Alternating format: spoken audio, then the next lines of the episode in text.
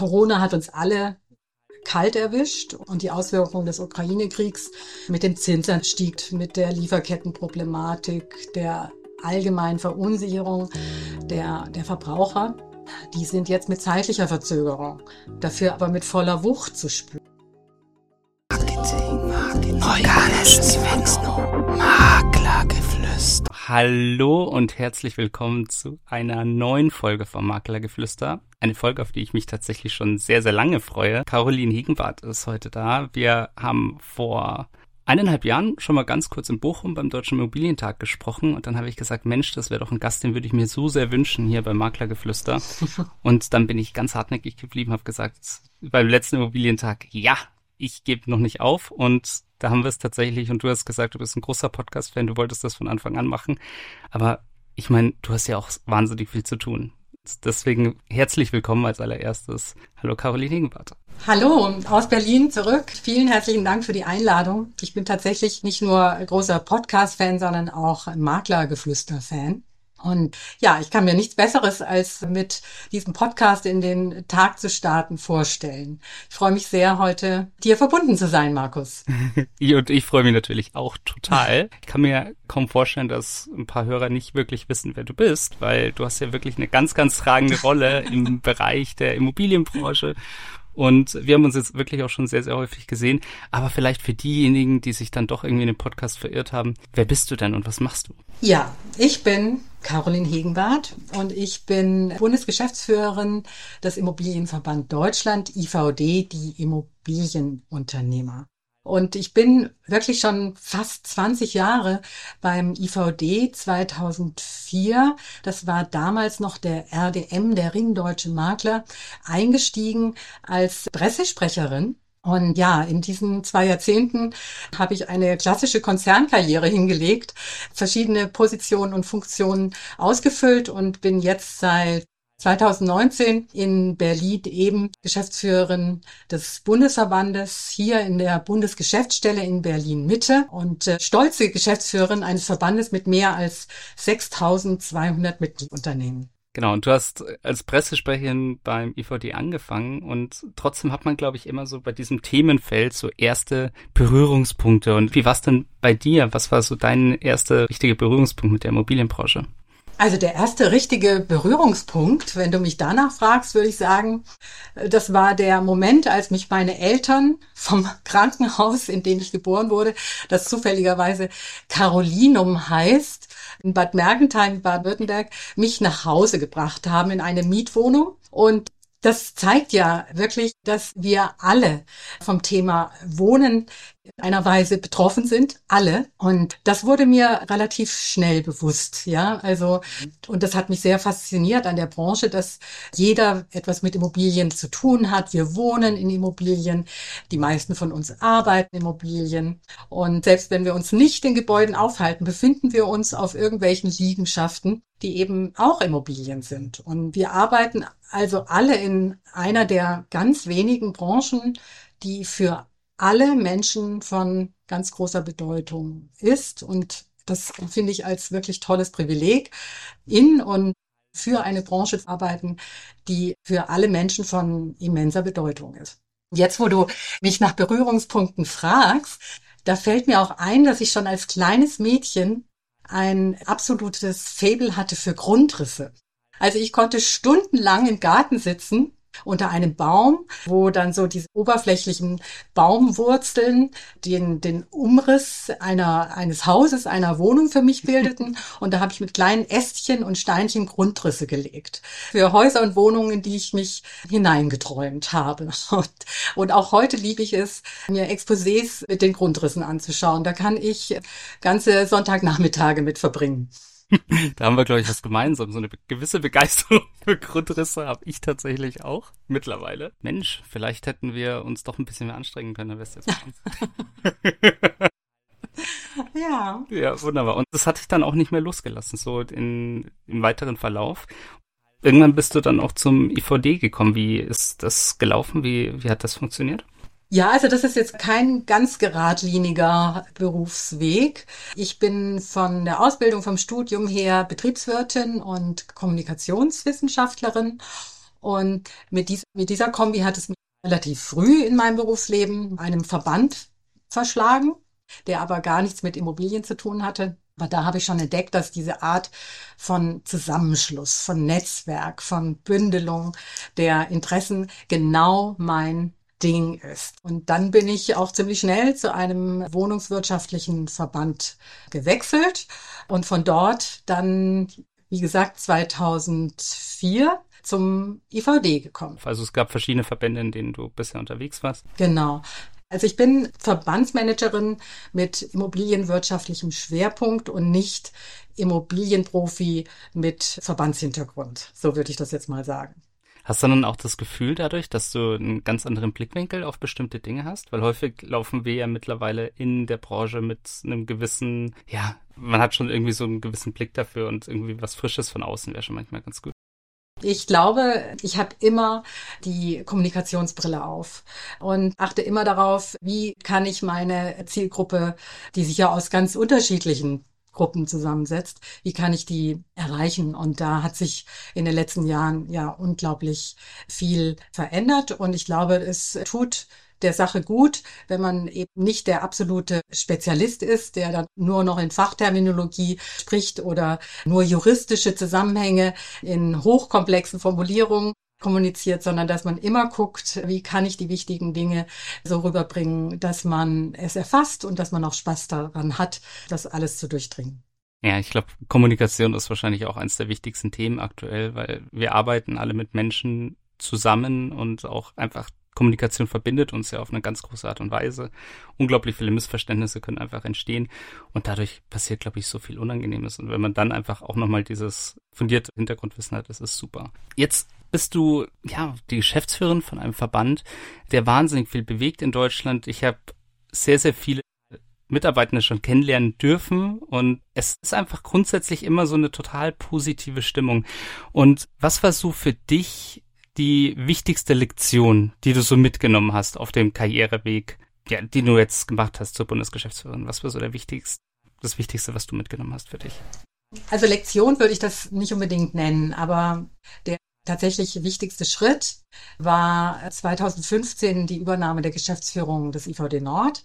Das ist ein großer Regionalverband mit der Geschäftsstelle in Hamburg, mehr als 1500 Mitgliedsunternehmen in fünf Bundesländern. Also das war schon ein ganz schöner Beritt. Und eben unmittelbar mit den Mitgliedern in Berührung zu kommen. Da musste man sich schon sehr viel einfallen lassen. Neue Format, dann diese, die politische Arbeit auf Bundesland- und Kommunalebene, das alles mal fünf. Das war natürlich eine riesige Herausforderung und tolle Zeit. Also wir waren zum Beispiel ersten, soweit ich das überblicken kann, immobilienwirtschaftlichen Feld, die einen Digital Day veranstaltet haben. Also rein die Themen, die mit Digitalisierung im Immobilienbereich zu tun haben, die haben wir an einem heißen Junitag in Hamburg aufbereitet und mussten diesem Zeitpunkt noch mit ganz großen Widerständen kämpfen. Die Leute haben uns zwar die Bude eingerannt, aber es war doch noch sehr viel Zurückhaltung und ja, Skepsis zu spüren. Und das war ja 2016, wenn ich mich recht erinnere.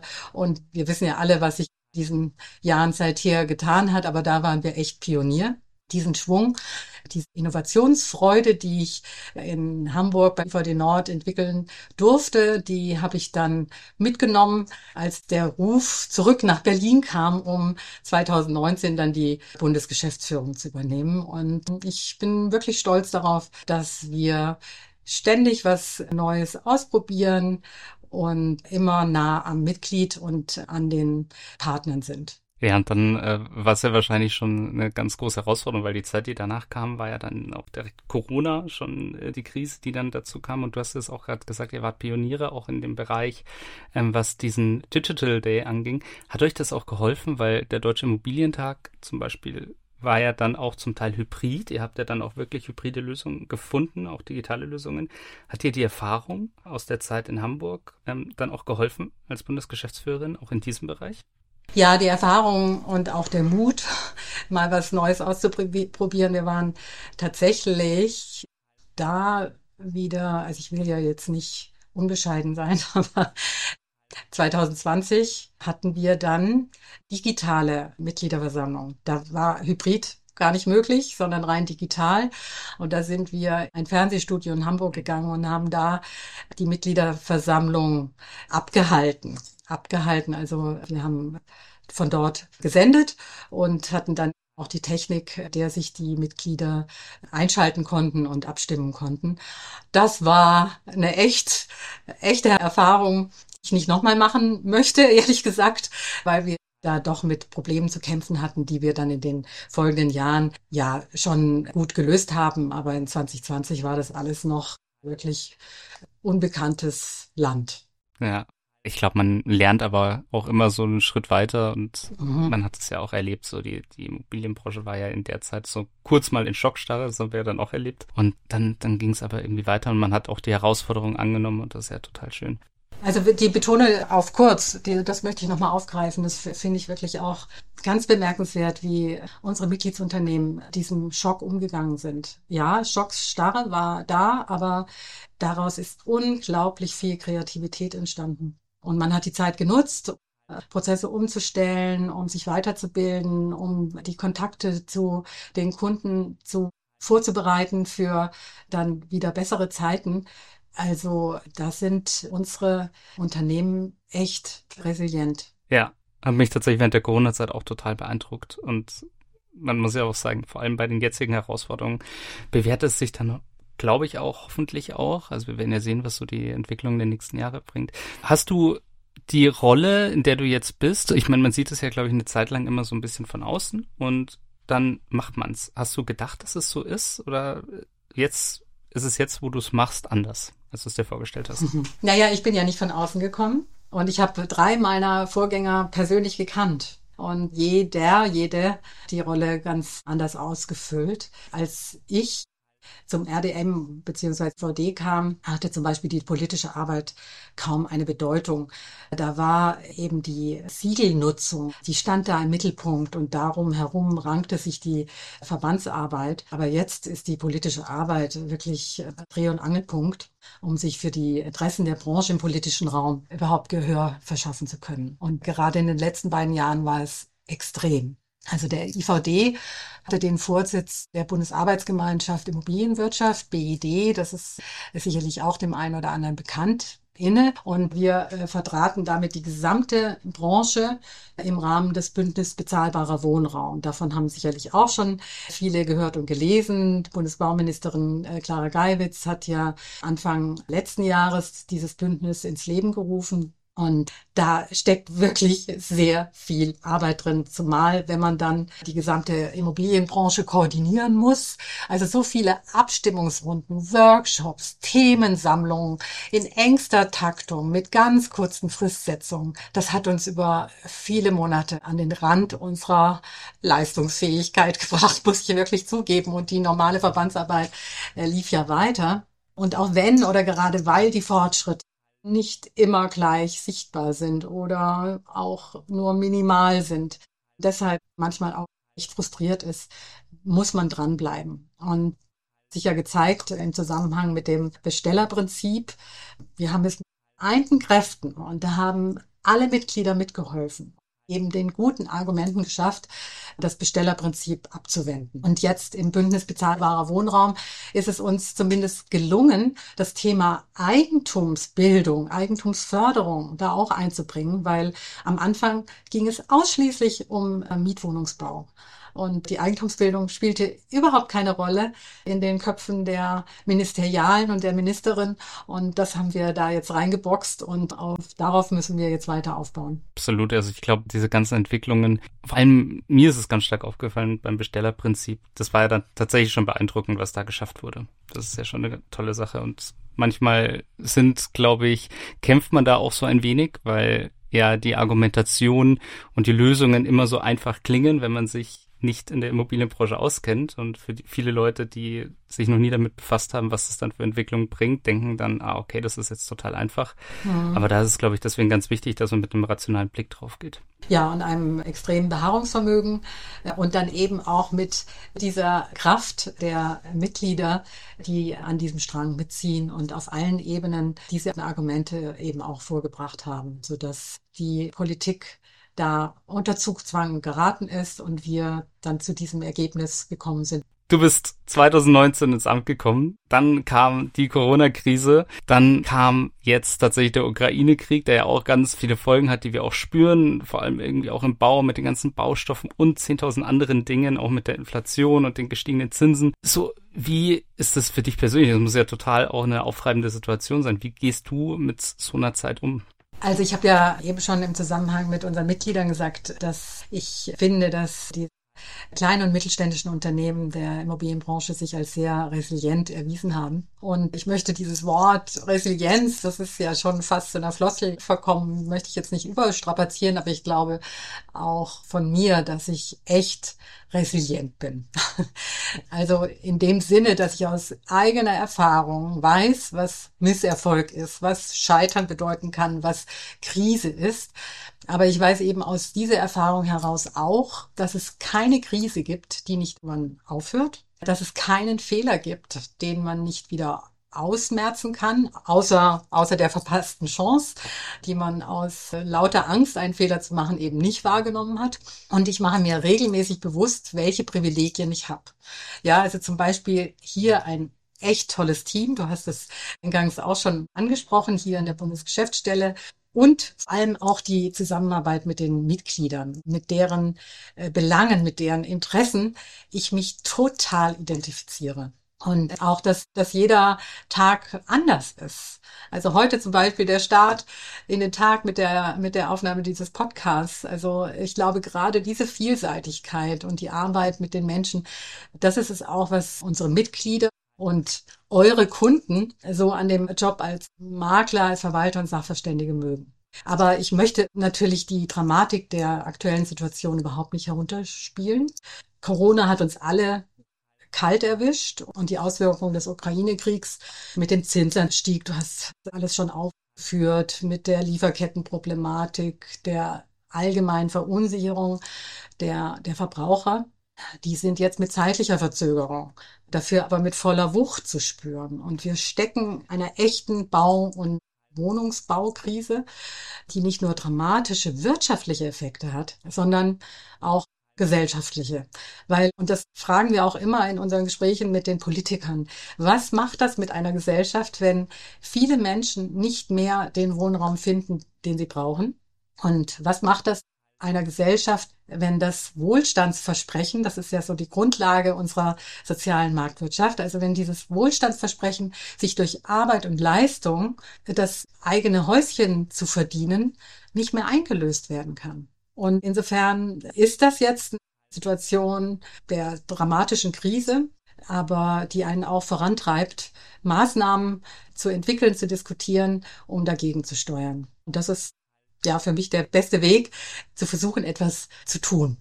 In dem Umfang, der einem dafür zur Verfügung steht. Wir kriegen es ja auch immer mit, also so, ihr seid natürlich deutlich mehr im Austausch mit euren Mitgliedern, aber es sind im Moment ja tatsächlich viele Leute, die auch Sorgen haben, viele Mitglieder, die sagen, oh, okay, das mit den Bestandsimmobilien ist jetzt irgendwie schwierig, ich muss mich jetzt auch nochmal anpassen.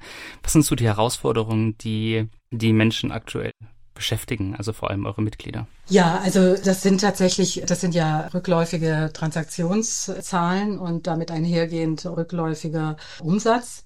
Und das ist jetzt in allen Gesprächen, die wir führen, das, das bestimmende Thema. Und wir sagen immer, ja, die allgemeine Verunsicherung jetzt bei den Menschen. Können wir kaufen? Sollen wir kaufen? Zunächst einmal ein echter Fluch. Also die Menschen haben ja mit diesen multiplen Krisen nicht den Wunsch verloren, ein schönes Zuhause zu finden und zu kaufen. Im Gegenteil, In der Krise ist dieser Rückzugsort ja noch viel wichtiger als in, in ruhigen, in normalen Zeiten. Aber was sie verloren haben, ist die Sicherheit, mit dem Kauf eines Hauses, einer Wohnung, das Richtige zu tun stellen sich so viele Fragen. Was passiert mit meinem Haus, wenn aus Brüssel harte Sanierungspflichten kommen? Wir fahren übrigens im September dem Präsidium und dem Bundesvorstand nach Brüssel, um genau diese, diese Frage zu diskutieren in der Kommission.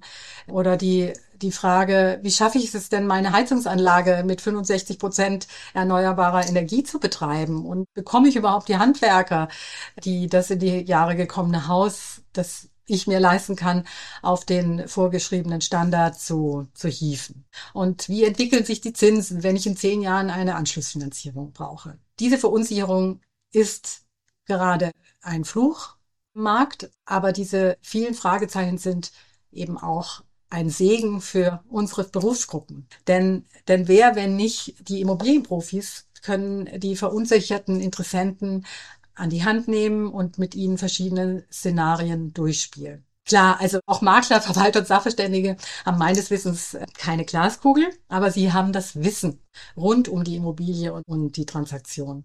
Und Wissen verleiht Sicherheit. Und deswegen geben wir unseren Mitgliedern jetzt immer mit, es ist die Zeit der Profis.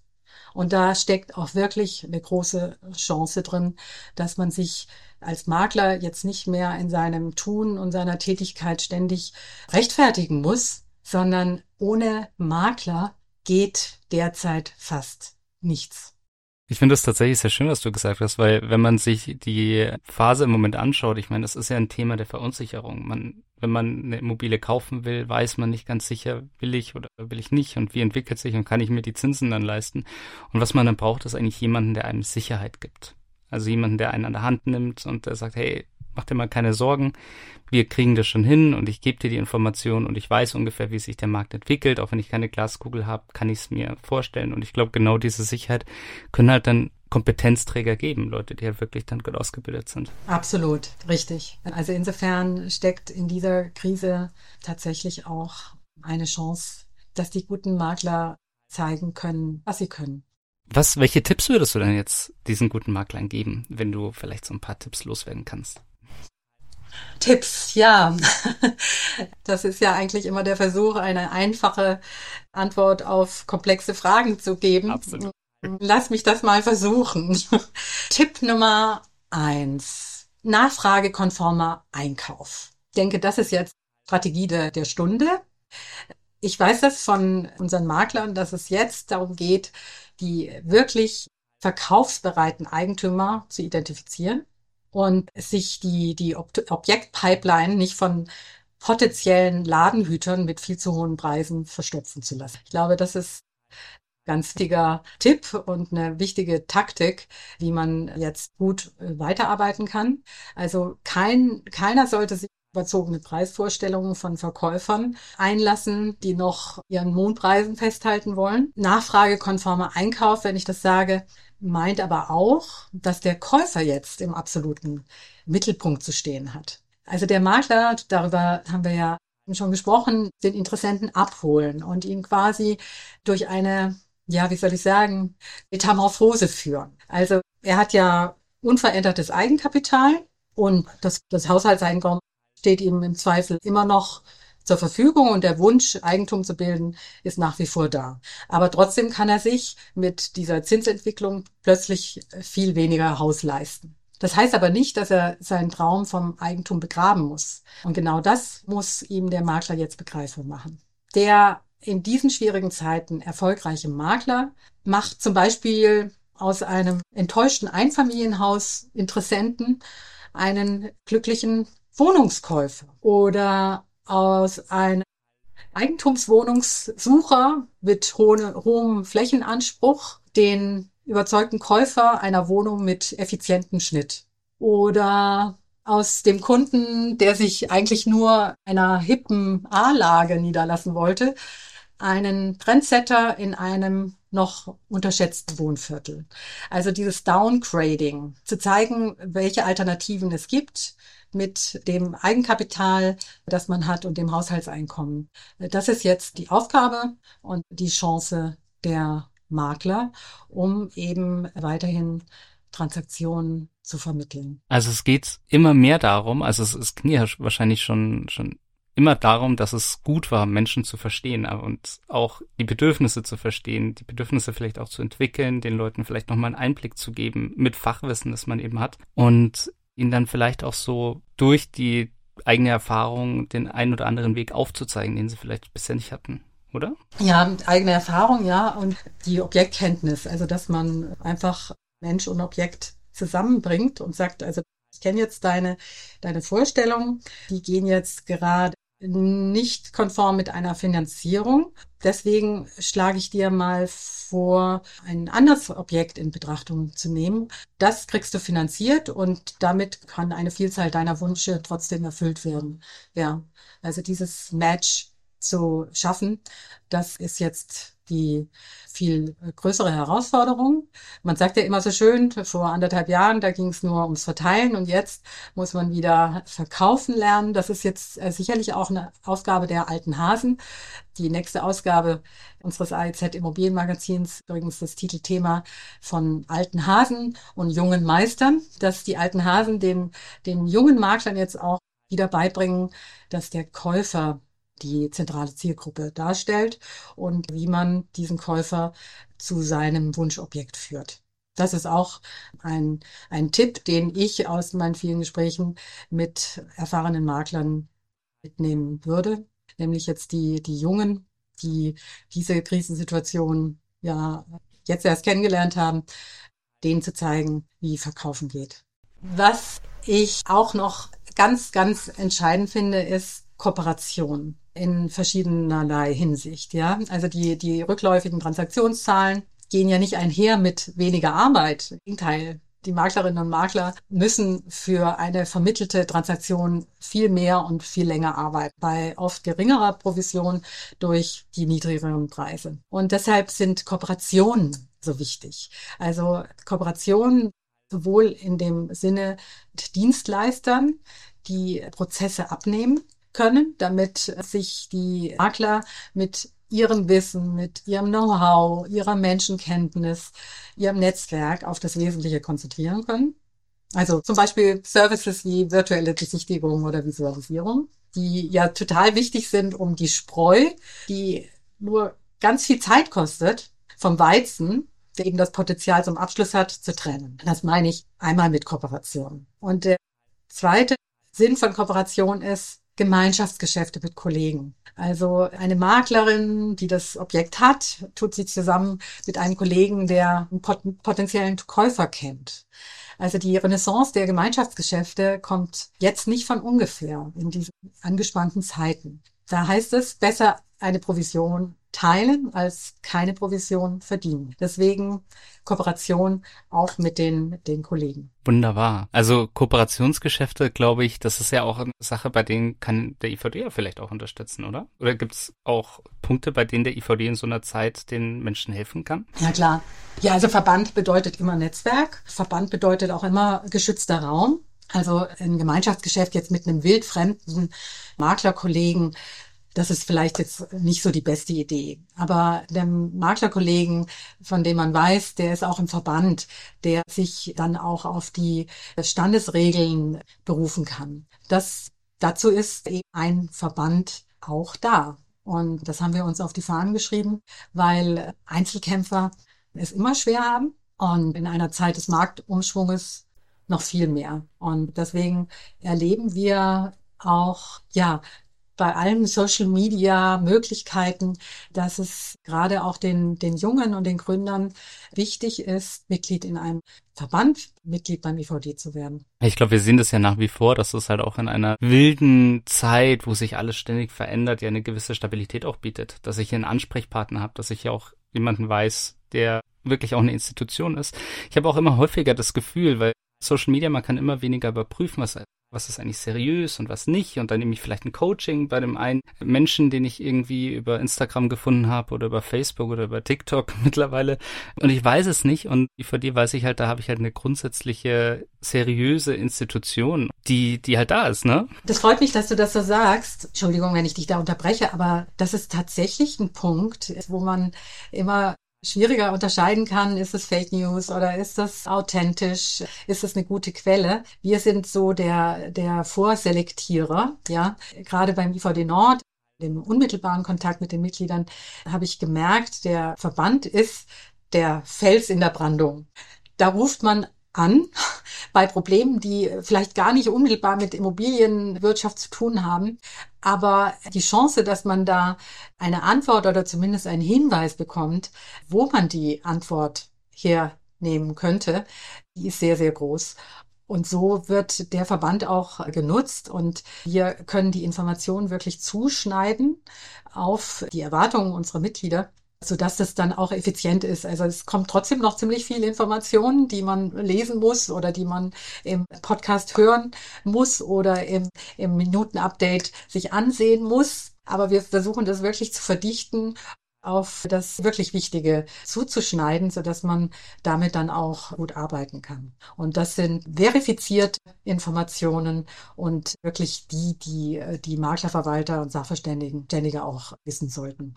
Ja, und ich glaube, das, das Thema Vertrauen ist da, glaube ich, ja auch so eine ganz, ganz wichtige Rolle. Im Moment sagt man ja immer, Vertrauen ist eigentlich die wichtigste Währung. Wo geht's denn hin in den nächsten Jahren mit dem IVD? Das würde mich jetzt auch noch interessieren. Markus, du warst ja beim Deutschen Immobilientag jetzt im Juni in Berlin. Und wie war der Slogan? Kannst du dich erinnern? Ja. Nein, ich sag's dir. ja, alles bleibt anders. Ja, und ich finde, das ist ein, ein so guter Slogan, den sollten wir generell für den IVD äh, beibehalten und nicht nur für den äh, Deutschen Immobilientag 2023. Da haben wir ihn auch eingesetzt, weil das Präsidium ja neu gewählt wurde und wir und wir eben in diesem Marktumbruch wir uns befinden und damit wollten wir zeigen, es bleibt alles verlässlich ja, aber trotzdem schreiten wir innovativ und agil voran. Wir passen uns an, ohne die ursprünglichen Ziele und Qualitäten aus den Augen zu verlieren. Und insofern, also der IVD ist immer im Werden und in der Entwicklung und schaut immer, was brauchen die Mitglieder oder was können wir unseren Mitgliedern anbieten und deswegen die ständige Veränderung. Und das in einer Organisation, die im nächsten Jahr 100. Geburtstag feiert. Das ist doch unglaublich, oder? Wahnsinn, ja. Und ich muss tatsächlich auch sagen, es ist ja alles nicht so, wie man sich das vorstellt, wenn man sagt, er ist 100 Jahre alt und man denkt, es geht hin und ich bin dann, es ist alles total steif. Ich finde beim Deutschen Immobilientag ist es immer alles sehr entspannt. Und das ist auch toll. Ja, entspannt, ja, also das ist das eine und man kriegt jede Menge mit. Das Programm ist ja, wir haben ja Parallelprogramme und da kann man sich dann seinen eigenen Stundenplan zusammenstellen und das kompaktes Weiterbildungsprogramm. Innerhalb von, von zwei Tagen nimmt man da wirklich jede Menge an Wissen und neuen Impulsen mit. Und ja, und wir haben auch immer neue Formate. Also zum Beispiel in der Corona-Zeit haben wir zum ersten Mal ein digitales Mitglieder-Hearing durchgeführt. Ja, also da wurden interessierte Mitglieder konnten sich dazuschalten, um gemeinsam die politisch-strategischen Leitplanken des Verbandes zu diskutieren und dann festzulegen. Und daraus die VD-Reformagenda entstanden und die auch heute noch eine ganz wichtige Grundlage für unsere politische Arbeit darstellt. Und ja, das sind so neue Ideen, die ja uns immer mehr begleiten. Absolut. Und ich, ich glaube tatsächlich, so diese Möglichkeit, ein Ohr im Markt zu haben, das habt wahrscheinlich vor allem natürlich ihr und da habt ihr ganz, ganz tolle Möglichkeiten, vor allem durch diese ganzen neuen Ideen und, und ja, Weiterentwicklungen. Das ist doch super. Ja, und wir haben 6200 Experten, ja. Jedes Mitglied ist ein Experte ja, auf seinem Gebiet und viele Mitglieder haben Spaß dran, diese Expertise, diese Kompetenz mit in die politische Arbeit einzubringen. Und das machen wir uns zunutze. Das ist klasse. Caroline, ich könnte jetzt, glaube ich, noch mindestens 20 Minuten reden, aber ich weiß ganz genau, du hast auch bald Termine, du bist ja ein viel beschäftigter Mensch, deswegen bedanke ich mich ganz herzlich, dass du dabei warst. Wenn man dich irgendwie finden will, ich weiß, man findet dich auf der IVD-Seite, aber gibt es noch irgendwie Möglichkeiten, dich zu kontaktieren? Jederzeit, klar. Also ich bin auf LinkedIn und ich bin in der Bundesgeschäftsstelle sehr, sehr gut zu erreichen, beziehungsweise wird mir das dann auch immer ausgerichtet. Ich melde mich auf alle Anfragen und Kontaktaufnahmen sehr gerne, weil Kommunikation ist das äh, Schmiermittel für unseren Erfolg. Wunderbar. Und wir werden dein LinkedIn-Profil äh, verlinken, wenn wir es dürfen. Und, Sehr gern. und natürlich auch alle Anlaufstellen beim IVD. Vielen lieben Dank, dass du heute zu Gast warst. Das war eine wunderschöne Folge. Es hat mir sehr, sehr viel Spaß gemacht. Mir hat es auch Spaß gemacht. Danke für die Möglichkeit, lieber Markus. Ciao. Maklergeflüster ist ein Podcast von McGrundriss. Wenn ihr jetzt also sagt, euch hat der Podcast gefallen und ihr wollt den weiterhin unterstützen, dann könnt ihr das zum einen natürlich mit einem kostenlosen Abo tun. Zum anderen könnt ihr das aber auch machen, indem ihr eins von den tollen Produkten von McGrundriss kauft. Wenn ihr jetzt also sagt, ihr braucht gerade für eine Immobilie einen Grundriss oder ihr braucht eine 360-Grad-Tour oder ihr braucht eine Innenvisualisierung oder eine Außenvisualisierung, dann geht jetzt doch einfach mal auf mcgrundriss.de, schaut euch mal um, was es da so für Produkte gibt und vielleicht findet ihr ja das Richtige für euch. Viel Spaß dabei.